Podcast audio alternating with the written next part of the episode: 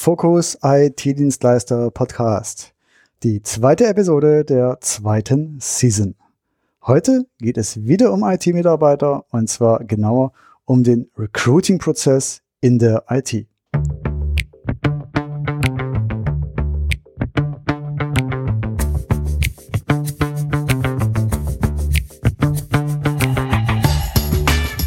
Hallo und herzlich willkommen bei Focus IT Dienstleister, dem IT-Marketing-Podcast für smarte Systemhäuser und IT-Dienstleister. Ich bin Wolfgang Schulz und jetzt geht's los. Ja, hallo, schön, dass du wieder mit dabei bist. Bereits in der letzten Episode ging es um das Thema Mitarbeiter in der IT und das soll auch das Thema der nächsten Episoden werden und natürlich auch der heutigen. Und für diese Episode habe ich mir fachliche Unterstützung geholt und zwar von Christine Frühauf. Christine ist HR-Beraterin für IT-Unternehmen und sie lässt uns heute ein wenig an ihrem Fachwissen teilhaben, wie IT-Unternehmen heute bestmöglich zu guten und bezahlbaren Mitarbeitern kommen. Heute im Interview als Gast bei Focus IT Dienstleister begrüße ich die Christine Frühauf aus Hamburg. Und die Christine Frühauf macht HR-Beratung für IT-Unternehmen. Hallo Christine. Hallo Wolfgang, herzlichen Dank für die Einladung zu deinem Podcast. Ja, sehr gerne. Magst du dich kurz vorstellen, den Hörern? Ja, einiges hast du ja schon verraten, nämlich dass ich aus Hamburg komme. Die Hamburger sagen ja, das ist die schönste Stadt der Welt. Da ich nicht gebürtig hierher komme, weiß ich das nicht so genau. Aber schön ist es hier oben auf jeden Fall. Ähm, ich bin bundesweit tätig als Personalexpertin für kleine und mittlere IT-Unternehmen und in einem Satz gesagt, zeige ich meinen Kunden, wie sie endlich wieder mehr Bewerbungen und damit natürlich auch mehr Mitarbeiter bekommen können. Das heißt, ganz konkret geht es dann in meiner Beratung darum, Recruiting-Strategien zu entwickeln, die einerseits zum Unternehmen passen natürlich, aber die vor allen Dingen auch jetzt in Zeiten des Fachkräftemangels gut funktionieren. Und zweitens auch ein wirklich attraktiver Arbeitgeber für IT-Kräfte zu werden. Das heißt, du könntest dich wahrscheinlich momentan vor Anfragen nicht retten, oder? Na, das ist auf jeden Fall ein Thema, das viele ähm, sehr drückt und das bei vielen total brennt. Ähm, gleichwohl ist mein Eindruck, dass auch äh, viele noch gar kein Bild haben, was sie denn eigentlich tun können und wie sie dagegen am besten vorgehen können. Okay. Also ich merke es ja auch, wenn mit der Zusammenarbeit mit Systemhäusern und IT-Dienstleistern, dass wirklich viele jammern. Ähm, teilweise bekomme ich als Feedback, dass wirklich äh, ein bis zwei Leute pro Monat gehen, beziehungsweise mhm. teilweise auch abgeworben werden. Mhm. Ähm, siehst du das ähnlich oder ist es bei dir, wie ist bei dir der Eindruck? Ja, das ist natürlich äh, je nach Unternehmen auch immer sehr unterschiedlich, aber äh, auf jeden Fall eine hohe Fluktuation. Darunter haben viele zu leiden und einfach ein ja fast schon zum Erliegen gekommener Bewerberzulauf. Ähm, also ich höre teilweise Sätze wie ich bekomme überhaupt keine einzige Bewerbung mehr. Ähm, ein Gesprächspartner, mit dem ich vor kurzem darüber gesprochen habe, hat mir gesagt, er hätte seit drei Jahren niemanden mehr einstellen können. Und das ist natürlich äh, dramatisch. Ne? Mhm. Es gibt aber auch, das sind dann immer meine Positivbeispiele, es gibt aber auch Firmen, die sich in diesem wirklich schwierigen Umfeld, das ist ein hart umkämpfter Markt natürlich, äh, die sich da trotzdem sehr gut behaupten. Okay. Und die aus meiner Sicht eben einfach vieles richtig machen. Und darauf werden wir sicherlich jetzt auch äh, in diesem Podcast unter anderem zu sprechen kommen. Ja. Ähm, stellst du auch Unterschiede fest, sage ich mal, die eventuell auf die Größe vom IT-Unternehmen zurückzuführen sind, dass da eventuell es eine Größe Unterschiede geben könnte? Also du meinst, ob es große IT-Unternehmen potenziell leichter haben als kleine, ja, zum genau. Beispiel? Mm, also sicherlich kann man das von der Tendenz her sagen, dass es für große Firmen immer etwas einfacher ist. Schon alleine deswegen, weil sie ähm, anderes Budget für Gehaltszahlungen haben, aber auch ein anderes Budget für Personalmarketingmaßnahmen sich dafür auch eigene, ja, eine eigene Abteilung oder zumindest interne Experten leisten können, die sich wirklich dann mit nichts anderem beschäftigen. Und das ist ja in der Zielgruppe, in der ich mich bewege, äh, oft nicht der Fall. Ne? Dann wird äh, der Personalbereich wird oft vom, vom Chef und vielleicht einer Assistentin oder einer kaufmännischen Kraft sozusagen mitgemacht und ähm, vielleicht gibt es auch einen Recruiter oder eine Recruiterin, aber das, da sind häufig die Strukturen nicht so professionell. Deswegen haben es natürlich kleinere Firmen grundsätzlich da immer etwas schwerer, sich dann auch in diesem Umfeld gut zu behaupten mhm. ähm, und natürlich auch den Bekanntheitsgrad äh, überhaupt zu entwickeln als Arbeitgeber. Das ist natürlich für ein größeres Unternehmen auch immer leichter als für ein kleines. Okay. Das heißt, wenn du jetzt aber sagst, dass die, habe ich zumindest rausgehört, dass du hauptsächlich Anfragen von kleineren Unternehmen bekommst? Ja, ich habe tatsächlich eine ziemliche Bandbreite. Mm, die kleinsten Unternehmen, mit denen ich zu tun habe, haben so um die zehn festangestellte Mitarbeiter mhm. und Mitarbeiterinnen. Viele IT-Firmen arbeiten ja auch mit ähm, einem gewissen Pool an freien, an festen freien Mitarbeitern. Mhm. Aber wenn ich mich mal nur auf die Festangestellten beziehe, dann geht das so bei zehn Mitarbeitern, 10, 15 Mitarbeitern los. Ähm, ich habe aber auch mit Unternehmen mit 200 Mitarbeitern zu tun oder auch gerade gestern noch ein äh, eine Anfrage und ein Ersttelefonat gab mit einem Unternehmen, die haben sogar 1000 Mitarbeiter. Okay. Davon allerdings 300 in Deutschland. Ah, okay. Mhm. Mhm. Gibt es da eigentlich, äh, stellst du auch Unterschiede fest, sage ich mal, zwischen IT-Dienstleistern jetzt und zum Beispiel Softwareunternehmen, die also Programmierung machen? Mhm. Ja, also das ähm, finde ich nicht ganz eindeutig zu beantworten. Ich würde jetzt nicht unbedingt zwischen diesen beiden Gruppen äh, unterscheiden. Äh, insofern, als dass ich feststelle, dass letztlich die Ausgangslage in jedem IT-Unternehmen auf eine Art immer sehr besonders und sehr speziell ist. Also auch bei Dienstleistern gibt es ja sehr unterschiedliche Spezialisierungen und auch sehr unterschiedliche Rahmenbedingungen, wie zum Beispiel Standortfaktoren, Wettbewerbsumfeld und ähnliches mehr, ähm, so dass das auch innerhalb einer solchen Gruppe sehr, sehr unterschiedlich sein kann. Grundsätzlich kann man aber sicherlich schon sagen, dass äh, der Arbeitsmarkt jetzt in der IT natürlich insgesamt total angespannt ist und wir sicherlich da mit einer Branche zu tun haben, wo man tatsächlich auch von einem Fachkräftemangel sprechen muss. Das gilt ja noch nicht für alle Branchen mhm. hier in Deutschland. Ähm, wir wissen ja von der Bitkom zum Beispiel, dass Ende letzten Jahres 55.000 IT-Stellen deutschlandweit unbesetzt waren. Ähm, andere Statistiken zeigen zum Beispiel, dass wir jetzt im August 22 Prozent mehr IT-Stellen äh, äh, waren in der Ausschreibung als im August 2017. Also das heißt, der Bedarf wächst auch immer weiter und gleichzeitig werden einfach gar nicht genug Leute ausgebildet in dem Bereich. Ähm, also da geht auch die Schere immer weiter auf. Äh, man kann aber darüber hinaus schon sagen, dass für bestimmte Berufsgruppen der Markt noch angespannter ist, also jetzt innerhalb der IT und für andere weniger. Also wenn ich, ich war zum Beispiel vorhin noch mal kurz hm, auf der Jobbörse Indeed wenn ich zum Beispiel da äh, Jobs für Softwareentwickler suche, kriege ich fast 10.000 Jobangebote mhm. angezeigt. Bei Fachinformatikern für Systemintegration ist es ungefähr die Hälfte. Okay. Also da sieht man natürlich schon gewisse Unterschiede. Aber auch da ähm, macht es am Ende wieder die, die machen es auch die Spielarten und die Spezialisierung, ne? Also die dann nochmal äh, zu besonders äh, extremen Ausprägungen teilweise führen. Also Stichwort Linux zum Beispiel. Linux-Administratoren sind extrem gefragt im Moment und auch im Bereich der Softwareentwicklung sind es natürlich bestimmte Spezialisierungen, die stärker nachgefragt sind als andere. Okay. Meistens dann wahrscheinlich Java, oder? Ähm ja, Java ist auf jeden Fall ein Thema, ne? absolut. Mhm. Mhm. genau. Das heißt aber, man könnte schon denken, dass es äh, Fachinformatiker Systemintegration leichter zu finden sind als in der Anwendungsentwicklung?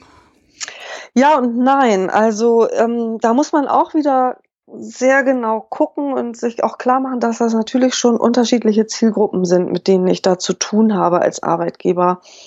Mm, bei Fachinformatikern kann man insgesamt feststellen, die sind meistens ein bisschen äh, heimatverbundener, sage ich jetzt mal. Die sind also beruflich nicht ganz so mobil mhm. äh, wie, wie äh, ein studierter Softwareentwickler, ein studierter Informatiker. Und das heißt, die Firmen, die sich ähm, vorrangig in dieser Zielgruppe mit Personal versorgen wollen, mhm. sind viel stärker auch auf einen eher regionalen Arbeitsmarkt angewiesen als ähm, vielleicht Softwareentwicklungsfirmen das sind. Und äh, von daher ist dann natürlich einfach auch der Pool, aus dem ich da schöpfen kann, häufig kleiner. Okay. Deswegen ist es nicht per se einfacher. okay. Du hast gerade die Ausbildung noch angesprochen ähm, vorhin. Vor ein paar Jahren war es noch so, dass es äh, sehr schwierig war, Auszubildende auch für Fachinformatiker Lehrstellen zu finden und die gut zu besetzen. Wie ist mhm. momentan dein Eindruck? Hat sich das gebessert? Mhm. Oder kriegst du das nicht so mit? Das kriege ich nicht so mit tatsächlich, weil nicht so viele meiner Kunden selber auch ausbilden.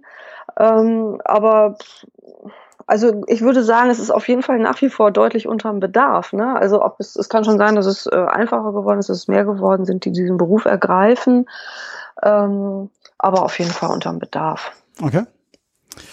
Okay, ähm, es ist jetzt praktisch erstmal eine Sache, sage ich mal, Mitarbeiter zu finden. Viel leichter für Unternehmen ist es ja aber eigentlich auch, die Mitarbeiter, die sie schon haben, die das Unternehmen schon kennen, zu halten beziehungsweise zu motivieren. Mhm. Ähm, hast du da unseren Hörern ein paar Tipps, was man machen kann, um die vorhandenen Mitarbeiter zu binden, dass die weniger wechselbereit sind und sich noch mehr mit dem Unternehmen eventuell verbunden haben oder verbunden mhm. fühlen? Ja, also da gibt's, äh, finde ich, viele tolle Beispiele, äh, von denen ich auch so mitkriege. Ähm, da ist auch nochmal wieder wichtig, sich klarzumachen, was ist denn meinen Mitarbeitern eigentlich wichtig? Und äh, die, Mit äh, die Firmen, die damit auch am erfolgreichsten umgehen, das sind die, die ihre Mitarbeiter auch ganz, konkret danach fragen. Ne? Mhm. Was braucht ihr, äh, um hier auch morgen und übermorgen noch motiviert zur Arbeit herzukommen? Was findet ihr an uns als Arbeitgeber gut? Was können wir noch besser machen? Und dann wirklich gezielt auch an diesen Themen äh, zu arbeiten und ähm, den Mitarbeitern auch wirklich etwas anzubieten. Und das ist auch ein unglaublich wichtiges Thema aus meiner Sicht, was äh, viele kleinere IT-Unternehmer noch nicht wirklich komplett durchdrungen haben. Also wie sehr sich da auch einfach die Paradigmen verändert haben. Ne? Also dass nicht mehr sozusagen der Mitarbeiter dankbar sein muss, einen Job zu haben, sondern dass es eigentlich andersrum ist. Ne? Und die Unternehmen, wenn man so will, bewerben sich heute bei den, bei den Kandidaten und die Unternehmen müssen auch etwas dazu, dafür tun, ihre Mitarbeiter zu binden, genauso wie sie etwas dafür tun müssen, ihre Kunden zu binden. Das ist ja auch keine Selbstverständlichkeit, dass einem Kunden immer erhalten bleiben.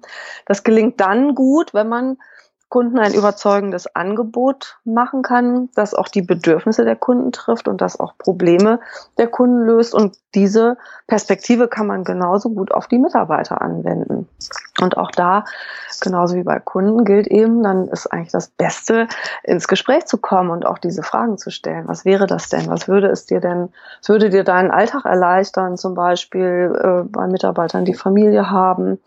Ähm, oder was ist das, was du dir für deine persönliche Weiterentwicklung am meisten wünscht äh, oder was was ja was einfach eine Besonderheit eine besondere ein mm, besonderes Benefit auch wäre, was ähm, wir dir als Arbeitgeber anbieten können. Da gibt es ähm, ganz schöne Beispiele, zum Beispiel, dass äh, weiß man ja, in der IT beschäftigen sich ja auch viele privat noch mit ihren eigenen IT-Projekten, mhm. programmieren irgendwas oder gehen auf Hackathons oder was auch immer. Und ähm, es gibt zum Beispiel IT-Unternehmen, die genau dieses ähm, Thema dann aufgreifen und sagen, okay, dafür ähm, spendieren wir dir auch Zeit, äh, dass du dann vielleicht auch mal eine Konferenz besuchen kannst, die dich privat interessiert, die dich gar nicht unbedingt beruflich, also die wir hier gar nicht beruflich eins zu eins verwerten können, aber die dich mit deinen privaten Projekten weiter voranbringt. Ähm, oder eben ein besonders flexibles Zeitschema anzubieten für jemand, der vielleicht gerade in so einer entsprechenden äh, familiären Phase ist, wo das irgendwie einfach die Dinge erleichtert. Wird das ähm, häufig nachgefragt? Von Mitarbeitern? Ja.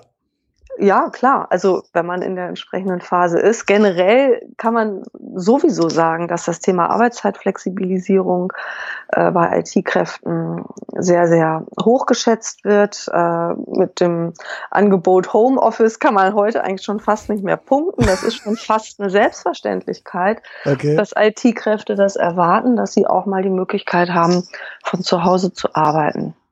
Also mhm. das ist tatsächlich schon keine Besonderheit mehr aber eben individuelle ähm, Konzepte zuzuschneiden, so dass sie wirklich für jeden einzelnen Mitarbeiter gut passen. Das ist aus meiner Sicht auch tatsächlich eine Chance, gerade für die kleinen und mittleren IT-Unternehmen, weil die tatsächlich da sehr viel individueller auch vorgehen können. Bei größeren hat man dann doch eher die Benefits sozusagen aus dem Regal, wenn man so will. Ne? Mhm. Also da gibt es ein bestimmtes Set an, an Standards, ähm, welche Zusatzleistungen geboten werden. Und individuelle Vereinbarungen sind dann meistens nicht mehr so ähm, im Vordergrund. Und da können natürlich die kleinen und mittleren Unternehmen zum Beispiel äh, sehr gut punkten, finde ich. Ja. Ein weiteres ganz wichtiges Thema ist natürlich auch das der fachlichen Entwicklung. Ich habe das eben schon in Bezug auf vielleicht auch eher private Entwicklungsinteressen äh, schon angedeutet. Da stutzt ja vielleicht auch der ein oder andere mhm. Unternehmer und sagt, ja wie, äh, wenn ich das in meinem Betrieb überhaupt nicht verwerten kann, wieso soll ich denn da einem Mitarbeiter den Besuch einer Konferenz bezahlen oder ihm, was weiß ich, dafür freigeben, dass er da hinfahren kann, wenn mhm. ich doch gar nichts davon habe. Ähm, da finde ich ja äh, den Satz immer gut, und sehr richtig, äh, es gibt eigentlich nichts Teureres, als Mitarbeiter zu haben, die sich nicht fortbilden. Mhm. Ähm, erstens gibt es viele Beispiele dafür, dass ähm, diese vermeintlich privaten Initiativen manchmal doch zu sehr interessanten Produktentwicklungen auch in den eigentlichen Unternehmen dann geführt haben, also dass daraus interessante Projekte entstanden sind. Da muss man ganz bestimmt nicht nur bei Google gucken. Um ich wollte gerade sagen, Google ist doch da ein großes Beispiel, ne? Ja, genau. Aber es gibt das gibt's natürlich auch im kleineren Rahmen. Äh, das ist das eine. Und das andere ist, dass man damit eben ein wesentliches Bedürfnis von IT-Kräften trifft. Die sind ja weniger an der klassischen Karriere interessiert, jetzt so im Durchschnitt, ne? Mhm. aber äh, sehr eben daran, sich fachlich und persönlich weiterzuentwickeln. Und wenn man da ein schlaues Angebot macht, äh, dann ähm, kann man damit schon mal sehr viel erreichen, weshalb äh, Unternehmer dann sagen, das ist echt ein Top-Arbeitgeber für mich, weil er mir das so ermöglicht. Gute Beispiele sind zum Beispiel Unternehmen, die sagen, bei uns gibt es ein Fortbildungsbudget für jeden Mitarbeiter, ein bestimmter Betrag oder eine bestimmte Anzahl von Tagen im Jahr. Mhm. Und die kann jeder Mitarbeiter eigenverantwortlich einsetzen. Das heißt, er muss sich das nicht genehmigen lassen, dass er jetzt da und dahin fährt oder sich dafür rechtfertigen, sondern er kann das auch autonom entscheiden und ähm, darüber natürlich auch mitgestalten, mitwirken an seiner eigenen fachlichen Entwicklung. Äh, und das ist eben auch ein Thema, was ja insbesondere junge IT-Kräfte einfach auch immer wichtiger finden, ne? dass sie auch äh, ein Stück weit ähm, da auch mit ihren Arbeitgebern quasi auf Augenhöhe äh, sich treffen können und, und selber einfach mit, mitgestalten können, wie sich ihre fachliche Laufbahn entwickelt. Und wie oft äh, triffst du das in der freien Wildbahn an? Ja, das sind halt jetzt wirklich so Good Practices, die äh, da leuchten einem dann immer die Augen, mhm. wenn man sowas trifft. Das ist natürlich ähm, die, der absolute, die absolute Spitze des Eisberges, sowas macht. Ähm, die große Masse ist da sozusagen noch unter der Wasseroberfläche, wenn ich dieses Bild mal weiter benutzen darf äh, und ähm, verfolgt eher doch so tradierte Vorstellungen, warum soll ich meinen Mitarbeitern eine Weiterbildung bezahlen? wenn sie mir gar keinen Nutzen bringt oder dann bildet er sich weiter und dann geht er mit dem Wissen zum Mitbewerber. Was habe ich denn davon? Äh, und das sind eben Haltungen, die aus meiner Sicht in der heutigen Zeit einfach nicht mehr greifen und auch zu kurz gedacht sind. Das sind Haltungen, mit denen man die Mitarbeiter eher vom Hof treibt. Mhm. Vor allem, wenn dann die Leute weglaufen, wenn man zu wenig hat und mhm. dann niemanden findet, eventuell einen Headhunter beauftragt, dann eine, womöglich noch fünfstellig für ja. ähm, einen neuen Mitarbeiter auf den Tisch legen muss, dann ist es mhm. ja eigentlich cleverer, die, die man hat, äh, so weit zu halten und zu fördern. Und es ist total banal, aber ich meine, die eigenen Mitarbeiter zu fragen, was sie gerne hätten, was sie brauchen, damit mhm. sie äh, sich mehr mit dem, damit sie ihren Job besser machen können, ist ja eigentlich ja. total einfach. Damit sie ihren, genau, es ist eigentlich total einfach. Man muss einfach nur das Gespräch suchen. Und auch das ist natürlich äh, für, für den einen oder anderen Unternehmer auch manchmal ein bisschen ungewohnt, ne? Mhm. Aus so einer Position des Entscheiders so ein bisschen hinüber zu wechseln in die Position des Gesprächspartners, der sowas eben mit den Mitarbeitern auch durchaus auf Augenhöhe verhandelt. Ne? Mhm. Was möglich ist, was auch nicht möglich ist.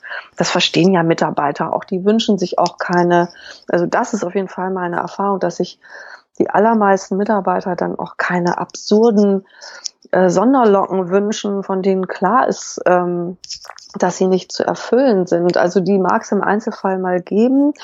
Die, das geistert ja auch immer mal wieder so durch die Gespräche, auch die Mitarbeiter, die zum Beispiel absurd hohe Gehaltsvorstellungen äußern im Bewerbungsgespräch. Klar, im Einzelfall gibt es die. Ähm, ob die dann damit unbedingt ähm, auch auf längere Sicht erfolgreicher durch ihre IT-Karriere kommen, sei mal dahingestellt. Und dass die dann möglicherweise auch jetzt speziell für das suchende Unternehmen vielleicht dann nicht die richtigen sind, ähm, finde ich, diese, diese Einschätzung ist ja dann durchaus auch berechtigt. Mhm. Die allermeisten verstehen damit vernünftig umzugehen und wissen das sehr zu schätzen, wenn sie auch in dieser Weise ja, wie, wie Erwachsene sozusagen da auch äh, beteiligt und angesprochen werden und ähm, befragt werden, was ist es denn, was, was quasi für, für dein Wohlbefinden hier bei uns, aber auch für deine Motivation, für deinen Erfolg ähm, noch, noch gut und hilfreich wäre. Mhm. Mhm. Es ist ja, glaube ich, auch so, dass heutzutage diese ganzen Organigramme von Firmen oder von modernen Firmen auf den Kopf gestellt sind, dass es nicht mehr die Pyramide gibt, wo oben eben der Chef, der Boss, der Geschäftsführer sitzt und unten dann die ähm, Leute, die arbeiten, sondern eher umgedreht, dass die, die Produktivkräfte wirklich oben sind und man als Geschäftsführer, als Chef sich eher als Supporter sieht, im Prinzip das äh, bereitzustellen, damit die Leute gut arbeiten können. Genau, und das gilt ja nicht nur für den obersten Chef, sondern auch für ähm, mittlere Führungskräfte, sofern es die schon gibt. Äh, das hängt ja dann sehr von der Unternehmensgröße und der Struktur ab. Ähm, genau, also eher so ein, man sagt ja so äh, heutzutage ein eher dienendes äh, Führungsverständnis, also jemand, der quasi die Rahmenbedingungen schafft, damit ähm, die Mitarbeiter einfach einen guten Job machen können. Ja. Und es möglichst wenig Reibungsverluste gibt äh, auch zwischen äh, Teams, äh, zwischen den Teams und den Kunden etc. pp, dass das eigentlich die Hauptaufgabe ist äh, von Führungskräften und natürlich auch die, die Entwicklung der Mitarbeiter äh, mhm. zu fördern und im Blick zu haben. Äh, gut, ja. Okay. kann, man nur, kann man nur unterstreichen. Genau. Und wenn man das dann äh, in einem solchen Organigramm äh, so auch abbilden möchte, äh, von mir aus, also das, ich weiß, dass äh, wenn es sich nur darauf beschränkt, dann ähm, hilft es, glaube ich, auch nicht. Am wichtigsten ist, dass man es lebt. Ne? Und dann kann das auch ein klassisches Organigramm sein, wenn man es einfach äh, auf Augenhöhe lebt. Ja, aber ich finde es schon wichtig, sich als, äh, durch, also durch das Organigramm, glaube ich, wird für viele klar, dass sie mehr der Dienstleister für ihre ähm, für ihre Mitarbeiter sind, mhm. um denen, äh, sage ich mal, alles bereitzustellen und den, den Raum zu schaffen, damit die eben für die Kunden des Unternehmens dann auch den Nutzen bringen können. Ja, klar. Also das ist sicherlich eine Darstellung, die hilft, diesen Paradigmenwechsel auch äh, im Kopf zu vollziehen ne? und mhm. äh, sich das einfach immer wieder klar zu machen. Gut, wenn wir mal ähm, davon ausgehen, jetzt ähm, haben wir die Mitarbeiter motiviert, ähm, Mitarbeiter bleiben, sind ans Unternehmen gebunden, sind begeistert. Ähm, trotzdem reicht's nicht. Ähm, der Geschäftsführer muss nach neuen Mitarbeitern suchen. Mhm. Ähm, hast du uns da ein paar Tipps? Wo sucht man denn am besten heutzutage neue Mitarbeiter? Wo sind die denn alle? ja, wo sind die? ähm, also darauf gibt es natürlich keine eindeutige Antwort. Das ist ja wiederum auch extrem abhängig von der Zielgruppe, äh, die das jeweilige Unternehmen hat, also jetzt die Bewerberzielgruppe meine ich natürlich, nicht mhm. die Kundenzielgruppe. Ähm, ich hatte jetzt kürzlich ein Gespräch mit jemand, der ähm, in einem Technologieumfeld äh, tätig ist, ähm, das eigentlich schon ziemlich outdated ist, also im Grunde so ein sterbendes System. Der findet natürlich Mitarbeiter ähm, eher so ab 50, vielleicht sogar 55 plus, mhm. äh, wenn er sie dann überhaupt findet. Äh, von daher, die bewegen sich natürlich auch woanders als jetzt ähm, Absolventen, also Uni-Absolventen oder junge Fachinformatiker, die äh, sind natürlich in anderen über andere Kanäle anzusprechen und auch in anderen Foren äh, etc. pp zu finden. Also davon hängt natürlich erstmal eine Menge ab. Ne? Welche, mhm. welche Suchstrategie ist für mich überhaupt die richtige? Ne? Mhm. Das, dafür ist es gut, sich tatsächlich darüber klar zu werden, was habe ich denn eigentlich für eine Zielgruppe? Was sind das für Leute? Was machen die in ihrer Freizeit? Wo bewegen die sich? Ne? Mhm, Wofür mhm. interessieren die sich? Wie alt sind die? Sind das eher, leben die in der Stadt oder auf dem Land? Also keine Ahnung, ne? da kann man sich ähm, eine Menge Fragen stellen, um einfach mal so ein Bild dafür zu entwickeln, was ist das eigentlich für ein Typ Mensch, den ich suche. Und dann fällt es auch leichter zu beantworten, über welche Kanäle kann ich die dann eigentlich erreichen und wo sind die wohl eher nicht zu finden. Okay. Ähm, so, und gleichzeitig, wenn man sich das so fragt, muss man sich auch immer wiederum klar machen, dass äh, man damit natürlich auch vorrangig nur die erreicht, die tatsächlich aktiv auf Jobsuche sind. Mhm. Und äh, in, in, ähm, in der IT wissen wir halt einfach, das ist ja der geringste Teil, die aktiv äh, einen Job suchen. Die brauchen sich ja oft gar nicht mehr die Mühe zu machen, weil sie sowieso oft noch angesprochen werden. Also bewegen die sich jetzt gar nicht unbedingt auf Jobbörsen oder ähm, auf Xing oder wo auch immer, um aktiven Job zu suchen, mhm. sondern äh, ja, das läuft dann oft genug anders. Und da ist es einfach wichtig, sich klar zu machen, das ist ja aber nicht der einzige, das einzige Segment, das ich ansprechen kann, sondern es gibt natürlich, und der Prozentsatz ist zum Glück viel, viel höher. Es gibt eine hohe Anzahl an IT-Kräften, die latent wechselbereit sind, die also ansprechbar sind ne, und die, wenn ich sie eben erreiche, sich auch durchaus oder bei denen sich durchaus Interesse wecken lässt. Okay. Und äh, von daher kann man schon sagen, dass man also bis zu 75 Prozent, je auch da wieder je nach Jobprofil ein bisschen unterschiedlich, bis zu 75 Prozent der IT-Kräfte sind mindestens latent wechselbereit. Also wenn sie irgendwo ein besseres für sie interessanteres Angebot sehen oder darauf aufmerksam gemacht werden, dann äh, zeigen die sich auch interessiert, auch wenn die nicht aktiv zum Beispiel auf Jobbörsen unterwegs sind. Okay, das heißt, wenn ich jetzt wirklich äh, konkret Bedarf habe, jemanden suche, dann gebe ich A, keine Stellenanzeige in der Zeitung auf. Das ist ja sowieso ähm, sehr, sehr oldschool.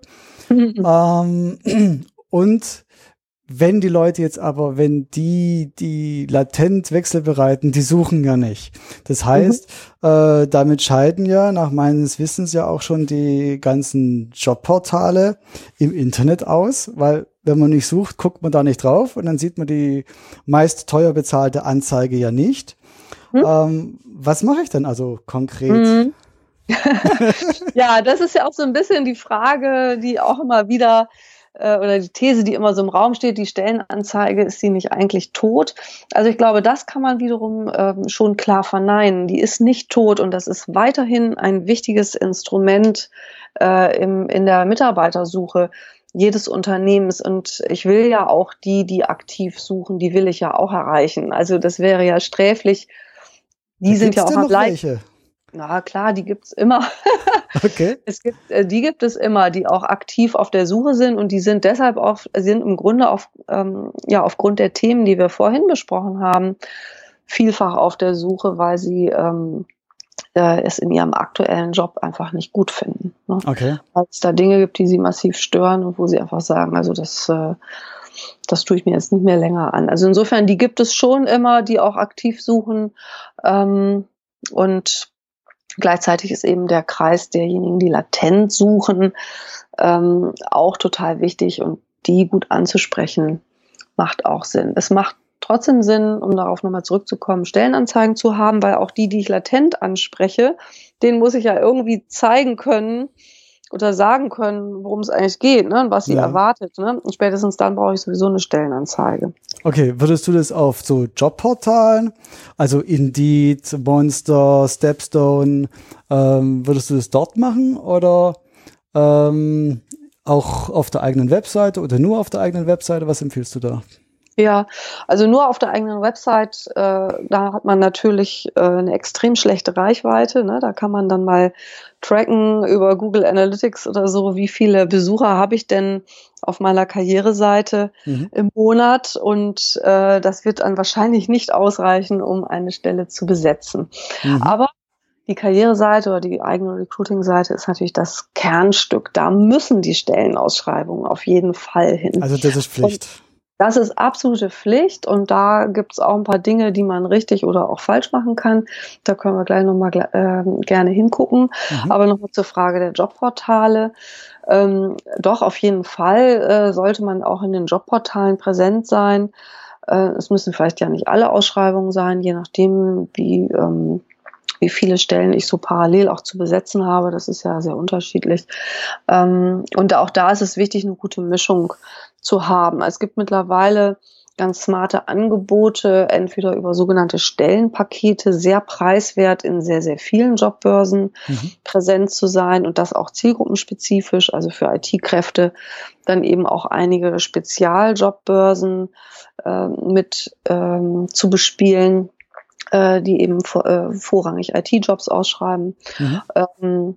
Aber ähm, darüber hinaus äh, auch in Fachportalen präsent zu sein. Das, das ist dann zum Beispiel auch schon wieder eine gute Möglichkeit, die latent Wechselbereiten zu erreichen, die sich in irgendwelchen Communities bewegen. Und wenn da dann so eine Stellenanzeige aufploppt, äh, dann ähm, wird die natürlich nochmal ganz anders wahrgenommen, als wenn das eben auf einer Jobbörse passiert, wo ich mich ja möglicherweise gar nicht aufhalte, weil ich ja gar nicht aktiv suche. Ne? Okay. Also das äh, sollte man dabei auch im Blick haben. Äh, Fachportale, Com- IT-Communities, ähm, also da auch mit Anzeigen präsent zu sein, äh, bis hin eben zum sogenannten Pro Programmatic Advertising, dass man tatsächlich anfängt, auch Social-Media-Kanäle damit zu bespielen und die äh, potenzielle Zielgruppe auch durch Retargeting-Konzepte, also du hörst schon, das ist dann auch sehr vom Online-Marketing Mhm. inspiriert, die sozusagen auch so ein bisschen zu verfolgen und äh, quasi Anzeigen dort zu platzieren und dort sichtbar zu machen, dort auszuspielen, wo die Zielgruppe äh, erstmal vielleicht gar nicht damit rechnet. Mhm. Wie ist deine Fra äh, Erfahrung? Du hast ja gerade Communities angesprochen. Ähm, sind die da nicht völlig schon zugekleistert mit äh, Jobanzeigen? Fällt man da überhaupt noch auf? Also das ist sicherlich auch von Community zu Community ähm, unterschiedlich. Viel besser ist es natürlich ähm, sowieso, nicht nur durch Stellenanzeigen aufzufallen, gerade in den Fachcommunities, sondern vor allen Dingen durch guten Content.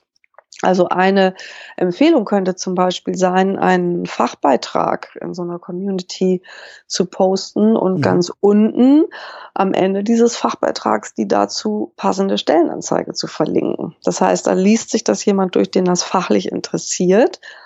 Und dann kommt er sozusagen auf den Hinweis, dass es dazu auch die passende Stelle bei dem Unternehmen gibt. Das sind natürlich auch Strategien, die gerade in den, den fachlichen Communities sehr viel lieber gesehen sind sozusagen bei den Usern und dann auch sehr, sehr gut funktionieren können. Mhm.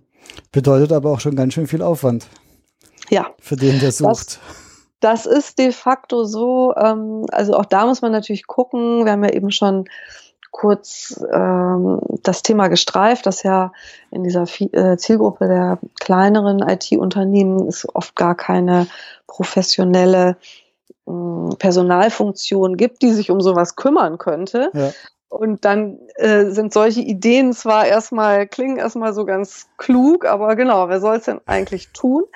Da ist es zum einen wichtig, tatsächlich auch die äh, Fachexperten mit einzubeziehen. Recruiting ist heute im Unternehmen eine Aufgabe, die alle betrifft und die man eben nicht auf äh, ein bis zwei Personen sozusagen äh, oder an die sozusagen delegieren kann und dann hat der Rest nichts mehr damit zu tun, sondern da geht es dann eben auch darum, Fachexperten zum Beispiel äh, einzubeziehen, um solchen Content zu liefern, äh, um auch einfach mal darüber zu berichten, in welchen Communities bewege ich mich denn und wo könnte man möglicherweise dann auch Leute finden, mhm. dort auch Stellen zu teilen, dort auch über das Unternehmen zu berichten. Da sind wir dann auch beim Thema Mitarbeiter als Markenbotschafter oder als Botschafter fürs Unternehmen auch einzusetzen, das ist eine ganz, ganz wichtige Strategie, ähm, die man eben auch ja, intensiv und weniger intensiv betreiben kann oder eben mhm. auch klüger und weniger klug betreiben kann. Aber da liegt auf jeden Fall sehr, sehr viel Potenzial. Und das ist sozusagen dann für den Einzelnen nicht ein so großer Zusatzaufwand. Man muss sich einfach auch klar machen, dass ja auch gerade in den kleinen IT-Firmen, wo die Personaldecke so dünn ist, die Mitarbeiter selbst ja ein hohes Interesse haben, dass gute und passende Kollegen an Bord kommen, ne? Ja. denen man Bock hat, zusammenzuarbeiten und äh, ja, und wo sich die Arbeit dann einfach auch wieder besser verteilt. Und äh, von daher kann man Mitarbeiter da eigentlich auch gut erreichen und gut gewinnen für diese Idee, dass äh, sie an diesem Thema mitarbeiten mhm. können und auch sollten. Genauso wie man ja auch erwartet, dass sie auch beim Kunden äh, nichts liegen lassen, ne? wenn ihnen da irgendwelche äh, Möglichkeiten vor die Nase laufen, wo man vielleicht einen, einen Folgeauftrag platzieren kann, also dass sie solche Informationen auch einfach aufgreifen und zurücktragen äh, damit man damit was machen kann. Ne? Und äh, in der Personalsuche ist das eigentlich noch viel einfacher. Okay. Jeder Mitarbeiter hat ja sein Netzwerk und kann in diesem Netzwerk eben auch ähm, ja die Informationen streuen über diesen Arbeitgeber. Okay, wie kann ich denn jetzt meine, oder gibt es da Best Practices, wie ich meine Mitarbeiter auch dazu motivieren kann oder ob ich die unterstützen kann, sogar als Markenbotschafter für mein Unternehmen zu fungieren? Ja, also ganz wichtig ist, dass man äh, den Mitarbeitern gut erklärt, äh, worum es geht und was man sich da äh, wünscht von ihnen und vorstellt und sie einfach fragt, ob sie Lust haben, sich daran zu beteiligen, welche Ideen sie vielleicht auch haben, was sie selber tun können. Und du hörst schon, das setzt natürlich voraus, dass ich auch äh, Mitarbeiter habe, wo ich davon ausgehen kann, dass sie auch Lust haben, in ihrem Netzwerk für mich als Arbeitgeber zu werben. Ja wenn die, wenn das Verhältnis ohnehin eher schwierig ist, äh, man wenig miteinander spricht und äh, viele eher nur noch so Dienst nach Vorschrift machen, dann wird man natürlich so einen Effekt nur sehr schwer erzielen können. Aber davon gehen wir jetzt mal nicht aus. Ähm, so, das heißt, Sie müssen erstmal wissen, was Sie tun sollen. Sie müssen auch äh, erfahren, über welche Wege Sie das tun können. Es gibt häufig am Anfang so Barrieren, dass Mitarbeiter denken, ja, oh Gott, wenn ich jetzt jemanden hier empfehle und der ist dann nicht der Richtige oder macht dann keinen guten Job, dann fällt das ja wieder auf mich zurück. Ja. Diese Angst muss man auf jeden Fall nehmen. Und insofern, äh, viele arbeiten ja auch, also gerade auch etwas größere Unternehmen, dann mit ähm, entsprechenden Boni, also wenn ein Mitarbeiter äh, einen Kollegen erfolgreich vermittelt hat, dass dann äh, irgendwie ein Incentive, ein Bonus oder so etwas ausgezahlt wird. Mhm. Viel schlauer ist es eigentlich, schon früher anzusetzen und zu sagen, allein die Tatsache, dass du eine, eine Stelle teilst oder dass du in einer in deiner Community ähm, über uns als Arbeitgeber berichtet hast und darauf hingewiesen hast, dass wir Leute suchen, allein das ist uns schon eine Anerkennung wert, unabhängig davon, ob daraus überhaupt eine Bewerbung resultiert, geschweige denn eine Einstellung. Mhm. Und auch deutlich zu machen, die Auswahl, die Verantwortung für die richtige Auswahl liegt ja dann immer noch beim Unternehmen. Und wenn der Mitarbeiter dann hinterher doch nicht gepasst hat, dann haben die, die die Auswahl getroffen haben, die falsche Entscheidung getroffen. Mhm. Aber nicht der Mitarbeiter, der jemanden empfohlen hat, hat den Fehler gemacht, weil dessen Job ist es nicht, das zu überblicken, ne, ob der wirklich passt. Okay. Das heißt, schon allein das Teilen, sage ich mal jetzt in sozialen Medien oder sowas, die Jobanzeige, mhm. ähm, führt dazu, dass bei, dass manche Arbeitgeber äh, das vergüten in Euros? Ja, ähm, entweder in Euros oder eben durch eine andere Anerkennung. Ne? Also da muss man sich auch wieder klar machen, dass ähm, es bei diesem Thema nicht primär um Geld geht. Mitarbeiter wollen dafür eine Anerkennung, freuen sich auch, wenn es dafür was gibt, ne, wenn sie einen Beitrag leisten und mhm. das nicht einfach nur als selbstverständlich hingenommen wird. Mhm. Aber es geht vor allen Dingen um die Anerkennung. Es geht nicht darum, dass dann irgendwie 500 Euro mehr auf dem Konto landen, die dann, wo nach der Steuer entsprechend wenig übrig bleibt. Ja. Ne?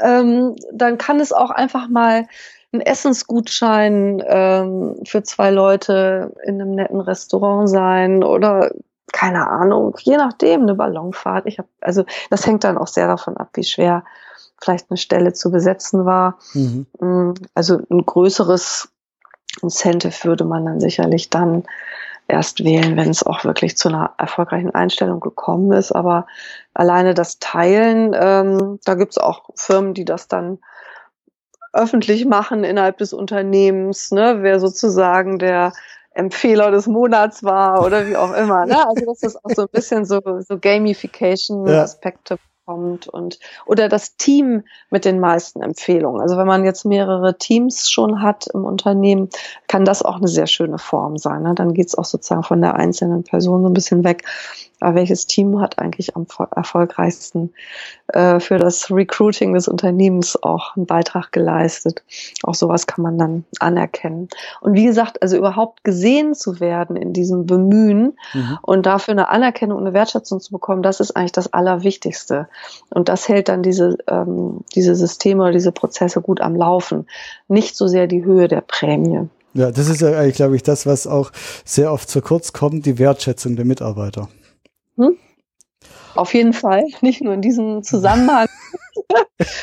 also das, äh, das gilt auf jeden Fall. Und auch Feedback ist insgesamt, wir haben vorhin ja schon über Mitarbeiterbindung kurz gesprochen, äh, eine gute Feedback-Kultur im Unternehmen, und dazu gehört ja auch Wertschätzung und Anerkennung unter anderem, ist tatsächlich der stärkste Bindungsfaktor. Das zeigen Studien zur Mitarbeiterbindung jedes Jahr wieder aufs Neue. Das mhm. ist das aller Wichtigste. Okay.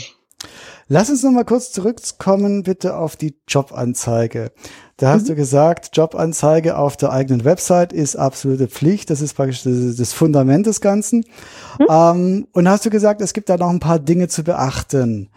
Ähm, auf was muss ich denn als IT-Unternehmer oder als suchendes Unternehmen achten, wenn ich jetzt mhm. eine, äh, eine Stellenanzeige auf unsere Webseite mache? Also grundsätzlich muss man sich äh, Folgendes klar machen. Stellenanzeigen sind heute eigentlich Werbeanzeigen. Wir haben ja diesen Paradigmenwechsel vorhin schon so kurz mal angesprochen. Äh, man muss ja im Grunde sagen, heute bewerben sich nicht mehr Mitarbeiter oder, oder Kandidaten bei Unternehmen, sondern es ist eigentlich fast andersrum im IT-Umfeld. Die Unternehmen bewerben sich als Arbeitgeber mhm. sozusagen bei interessierten äh, IT-Kräften und insofern ist eine Stellenanzeige eine Werbeanzeige in eigener Sache.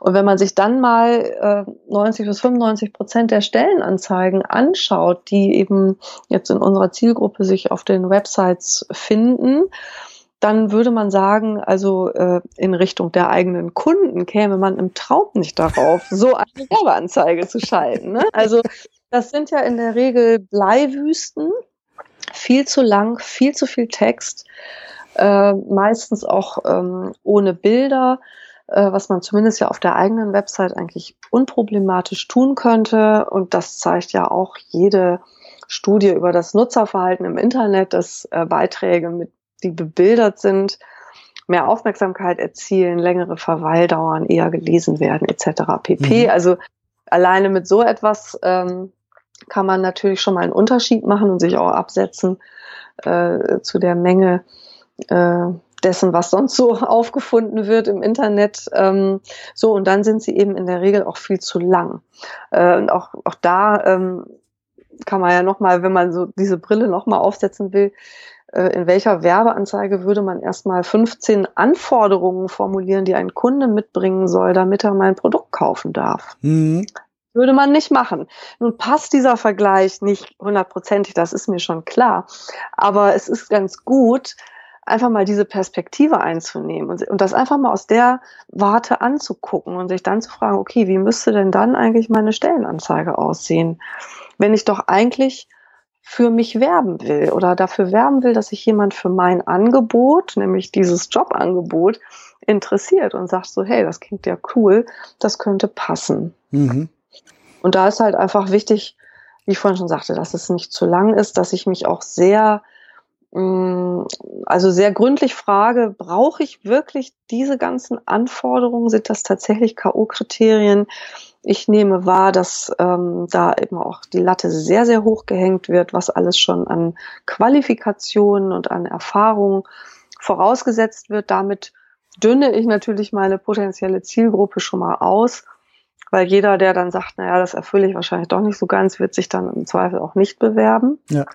Und am Ende sind das häufig nicht die wirklich entscheidenden Kriterien, beziehungsweise wo man möglicherweise auch in Zukunft einfach sagen muss, okay, das muss ich auch in Kauf nehmen, das gehört zukünftig dazu, dass die Leute dann auch das eine oder andere eben erst hier on the job lernen, äh, on the job lernen können und nicht immer alles schon mitbringen. Ne? Eigentlich ja auch eine ganz normale ja. Sache. Meine, ne? Die IT ist sowieso so vielfältig äh, mittlerweile. Genau.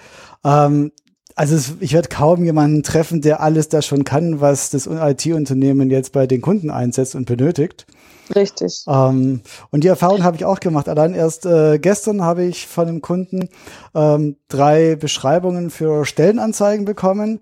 Klassiker mhm. DIN A4. Ähm, erstmal zehn Zeilen, äh, wir sind der und der, führend mhm. hier und mhm. hier.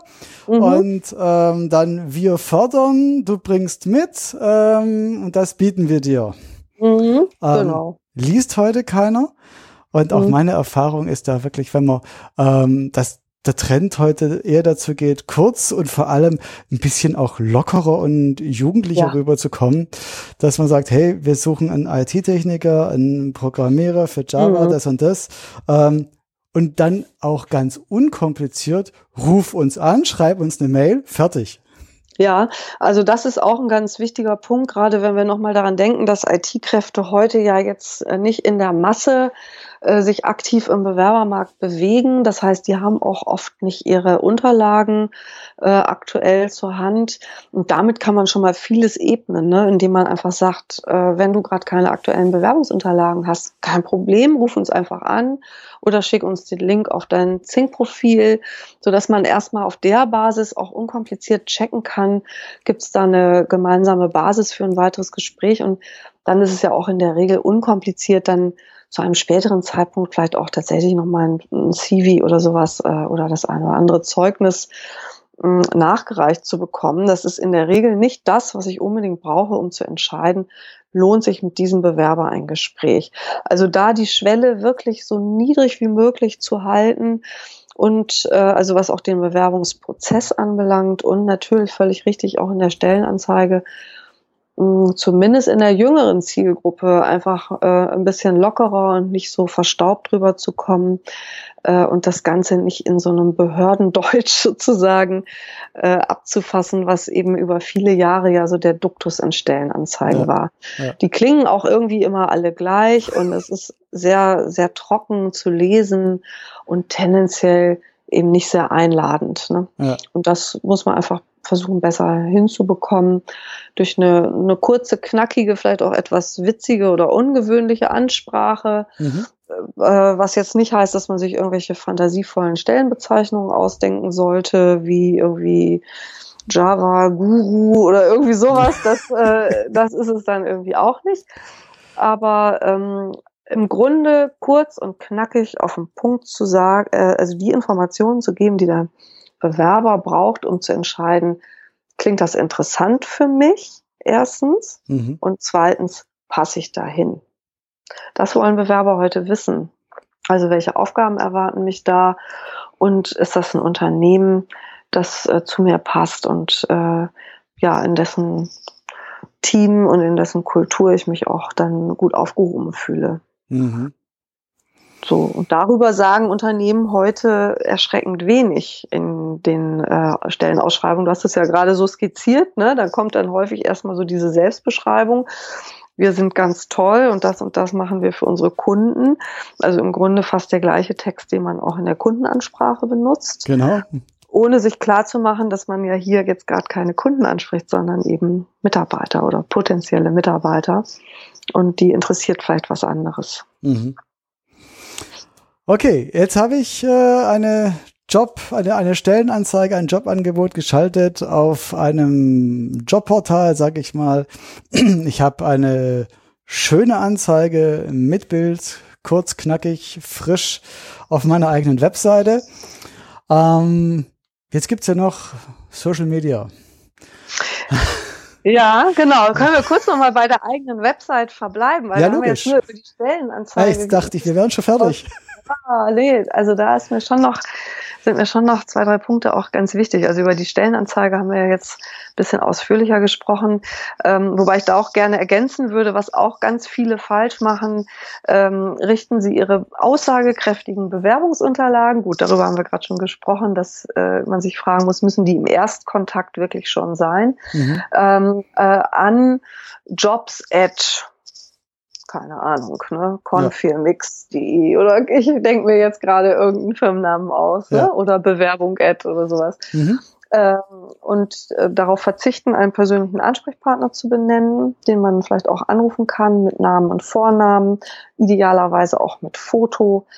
Ähm, das ist eben auch etwas, was Bewerber ähm, heute einfach gut finden und gerne sehen wollen. Die wollen auch einfach mal Bilder von Leuten sehen, die da schon arbeiten. Mhm. Und wenn jetzt eben die Person, die fürs Recruiting zuständig ist, auch mein erster Ansprechpartner ist, dann ist es einfach auch interessant zu wissen, wer ist denn das, wie sieht denn die Person aus.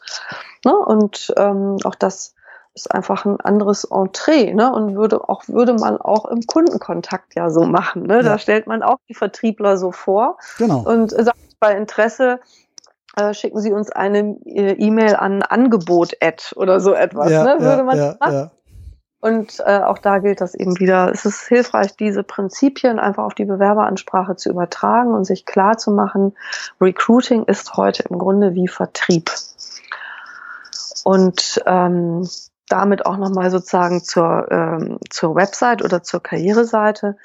Ähm, auch da muss es natürlich alles möglichst einfach gehen ne, für den interessierten Kandidaten, der jetzt zum Beispiel über eine Stellenausschreibung oder über einen interessanten Content in irgendeiner Community auf die Firmenwebsite gekommen ist und dort jetzt die Jobangebote sucht, der muss quasi mit einem Klick auf der Karriereseite oder der Recruiting-Seite landen, wie man sie jetzt auch immer nennen möchte. Mhm.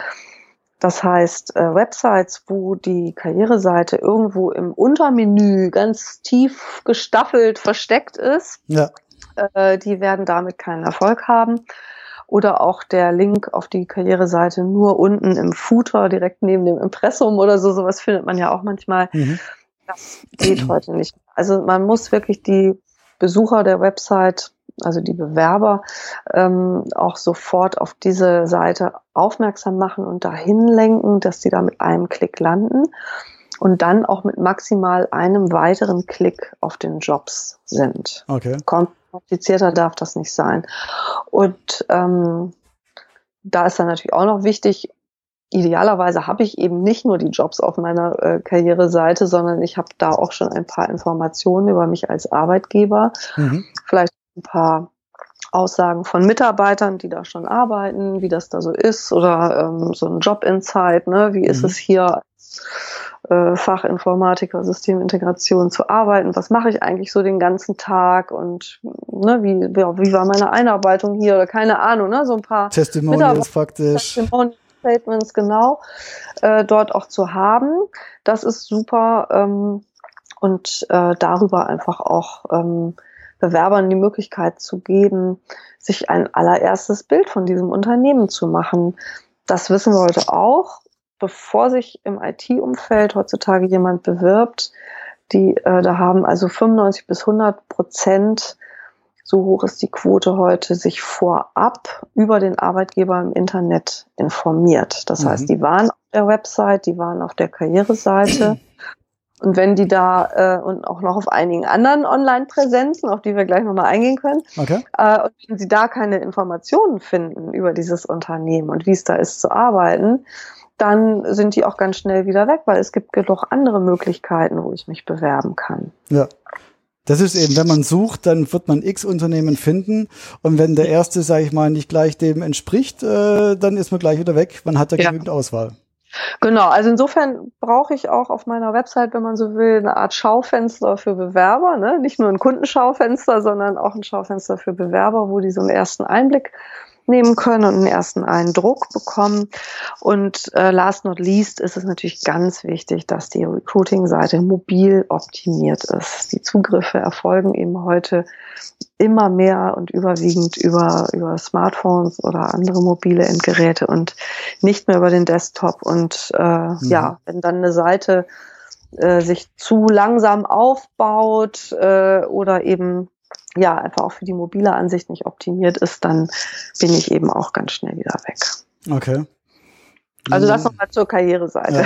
Ja. Wenn also die potenziell wechselwilligen Kandidaten frustriert dann mit der S-Bahn nach Hause fahren, suchen sie übers Mobiltelefon nach neuen Möglichkeiten. Exakt, ähm, insbesondere montags. das weiß man auch von den Stellenbörsen, dass die tatsächlich montags vormittags die höchsten Zugriffszahlen haben. Das habe ich auch schon gehört. ja, es ist eigentlich bitter, ne? aber genau. Oder eben dann auf der Rückfahrt ähm, nach Hause, dass ich dann denke, ja Mensch, oder ja, finde da irgendwo einen interessanten Hinweis auf eine Stelle und dann äh, muss das wirklich gut funktionieren wenn ich sowas wie eine Online-Bewerbung anbiete, muss es auch möglich sein, die dann vielleicht zu Hause zu vervollständigen, also dass dann die Eingaben, die ich schon gemacht habe, auch erhalten bleiben, mhm. etc.